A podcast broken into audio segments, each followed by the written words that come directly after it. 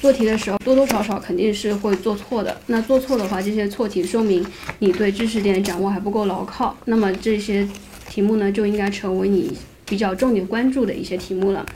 刚刚其实同学们就有提到说，关于是怎么整理错题了，就是说，如果说你是用纸质版的一些习题集啊，或者是纸质版的资料等等，那这些的话就可以像高老师说的，你做一些标记，比如说你折个角，放个书签，到时候的话，等到你复习的时候就会可以比较容易找到。那另外一个的话就是会推荐大家在网上平台上面做题，那你所有的做完题之后，它其实是有一个做题痕迹的，做错题目之后还是可以。比较方便的进行回看。